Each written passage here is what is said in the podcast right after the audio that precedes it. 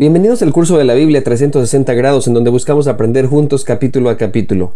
Cada semana de lunes a viernes compartiremos contigo toda la información alrededor de lo que estamos leyendo, como mapas, investigaciones, doctrina, reflexiones, datos, preguntas, retos y discipulado. Caminaremos juntos para que tengas una experiencia profunda y vivencial de la palabra de Dios. Si aún no estás inscrito, puedes hacerlo. En esta ocasión nos corresponde Génesis capítulo 27.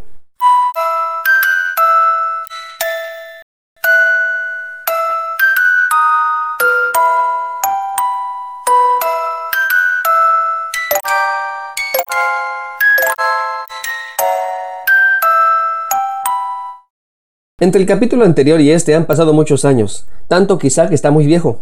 Ha pasado tanto tiempo que el patriarca ha perdido la vista, por lo que está muy consciente que en cualquier momento puede morir. Así que se dispone a bendecir a su hijo Esaú, el cual, como sabemos, es el primogénito. Se trataba de la herencia familiar. Esta incluía la doble porción que le corresponde, el liderazgo de la tribu y la bendición protectora de los dioses. En este caso, la bendición es la promesa de Dios. Las bendiciones o maldiciones patriarcales eran tomadas muy en serio. En nuestro contexto es como hacer un testamento ante el notario público. Esta acción tan importante mereció una celebración del mismo calibre, así que Isaac manda llamar a su hijo Esaú y le solicita que vaya a cazar para que le prepare un festín. Le pide que cocine su guiso favorito para que de ese modo Isaac lo bendiga, así que este va a hacer lo que su padre le solicitó. Ahora bien, no está muy claro si este Isaac desconocía que Dios mismo le había dicho a su esposa Rebeca que el mayor iba a servir al menor, y que además Esaú le había vendido la primogenitura a su hermano Jacob. O tal vez, como Esaú era su favorito, entonces se aferró a darle la bendición a él. Como sea, Rebeca estaba escuchando y no estaba dispuesta a permitir que sucediera de esa manera. Así que como diría que el fíjate Patty que el chisme se pone bueno. Rebeca inmediatamente se lo platica a Jacob y le propone que suplante a su hermano aprovechando que su padre está ciego para que de ese modo le toque la bendición a él. Como ustedes y yo sabemos, físicamente son muy distintos. Esaú es muy velludo, tanto que una vez fue al médico y preocupado le preguntó, oiga doctor, ¿qué padezco? Usted padece un osito. y Jacob es todo lo contrario, es muy lampiño. Podemos decir que no tiene un pelo de tonto. Así que le dice a su mamá que aunque su papá ciertamente está ciego, no está manco, él puede tocarlo y de ese modo darse cuenta del engaño, y en lugar de bendecirlo lo puede maldecir. Pues bien, su madre le dice que confía en ella, que le traiga dos corderitos y ella le ayudará a preparar la comida, y justo así pasó. Rebeca hizo todos los preparativos, la comida tal y como Isaac le gustaba, además tomó ropa de Saúl para ponérsela a Jacob y con la piel de los corderos le cubrió sus brazos, es decir, se disfrazó de su hermano. Ya estando listo el ardid, Jacob fue a ver a su padre. Y para meterle más drama a la historia, el autor nos dice que Isaac le pregunta, ¿cuál hijo eres? Lo que le extrañaba a Isaac son dos cosas, que había regresado muy pronto de la cacería y que su voz no era la de Saúl, así que Isaac le dice a su hijo que se acerque para tocarlo y para olerlo.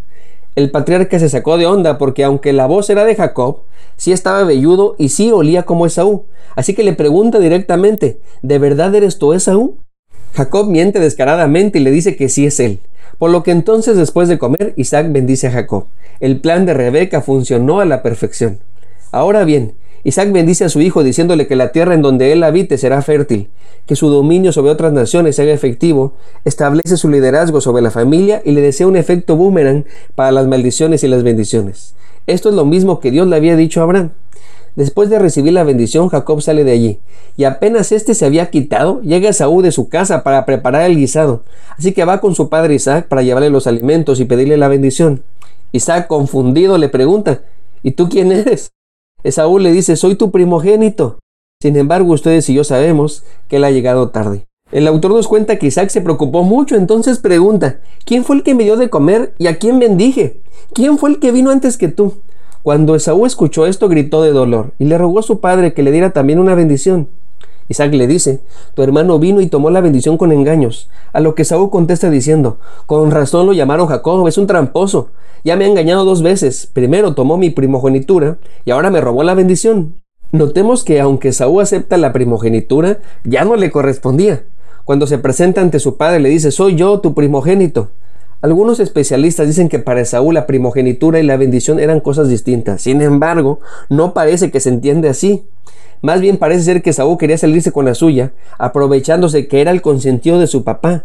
Así que le pide a su padre, bendíceme por favor. Isaac le dice que es demasiado tarde, ya ha puesto a su hermano como su señor, le ha bendecido él dándole toda la herencia. Así que le pregunta, ¿qué más puedo hacer por ti? Ya le di todo a Jacob.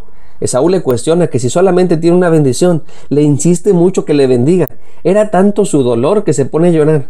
Entonces Isaac lo bendice, y digo lo bendice entre comillas porque miren sus palabras. Para él la vida no va a ser fácil, no tendrá territorio, vivirá una vida de lucha y estará muchos años sometido a su hermano, hasta que un día logrará fortalecerse y se apartará de él.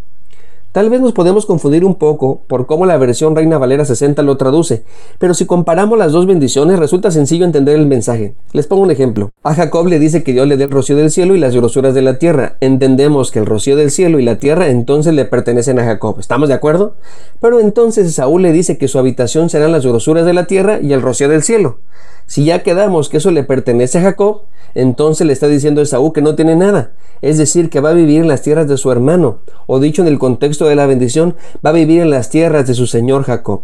Como hemos de imaginar, Esaú no está nada contento con esto y se resiente con su hermano, y le promete al estilo Gargamel que se vengará aunque sea lo último que haga.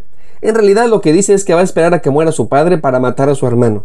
De alguna manera Rebeca, su madre, se entera de todo y se lo dice a Jacob. Le pide nuevamente que confíe en ella, le dice que se vaya a vivir a la casa de su tío Labán, es decir, el hermano de Rebeca.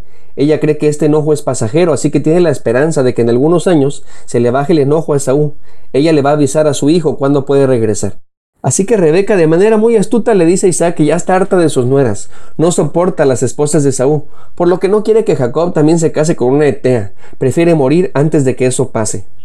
¿Cómo vieron el chisme? Se puso bueno, ¿no? Y espérense porque más adelante se pone mejor. Como pudimos notar, las cosas no se manejaron de la mejor manera. Pero independientemente de todo eso, en la historia de estos dos hermanos podemos ver que uno está dispuesto a hacer de todo para obtener la bendición y otro que solo para satisfacer su hambre estuvo dispuesto a desecharla. ¿Cuál de los dos somos? ¿De los que se confían como Esaú o de los que hacen lo necesario para ser bendecidos? Juan el Bautista le dijo a los judíos que estaban confiados en que su padre era Abraham, que Dios puede levantar hijos de Abraham de las piedras, así que los desafía a dar frutos dignos de arrepentimiento. No podemos desear la bendición de Dios y permanecer con los brazos cruzados. El mismo apóstol Pablo le dijo a su discípulo Timoteo, esfuérzate en la gracia que es en Cristo Jesús. Tú pues sufre penalidades como buen soldado de Jesucristo. Ninguno que milita se enreda en los negocios de la vida a fin de agradar a aquel que lo tomó por soldado. Y también el que lucha como atleta no es coronado si no lucha legítimamente. El labrador para participar de los frutos debe de trabajar primero. Así que, ¿de cuál clase somos? ¿De esos que solo estiran la manita sintiéndose los favoritos o de los que están dispuestos a hacer lo necesario? Soy el pastor Alex Cunillé. Dios te bendiga. Que tengas un lindo día. Si Dios nos da permiso, nos vemos en el siguiente capítulo.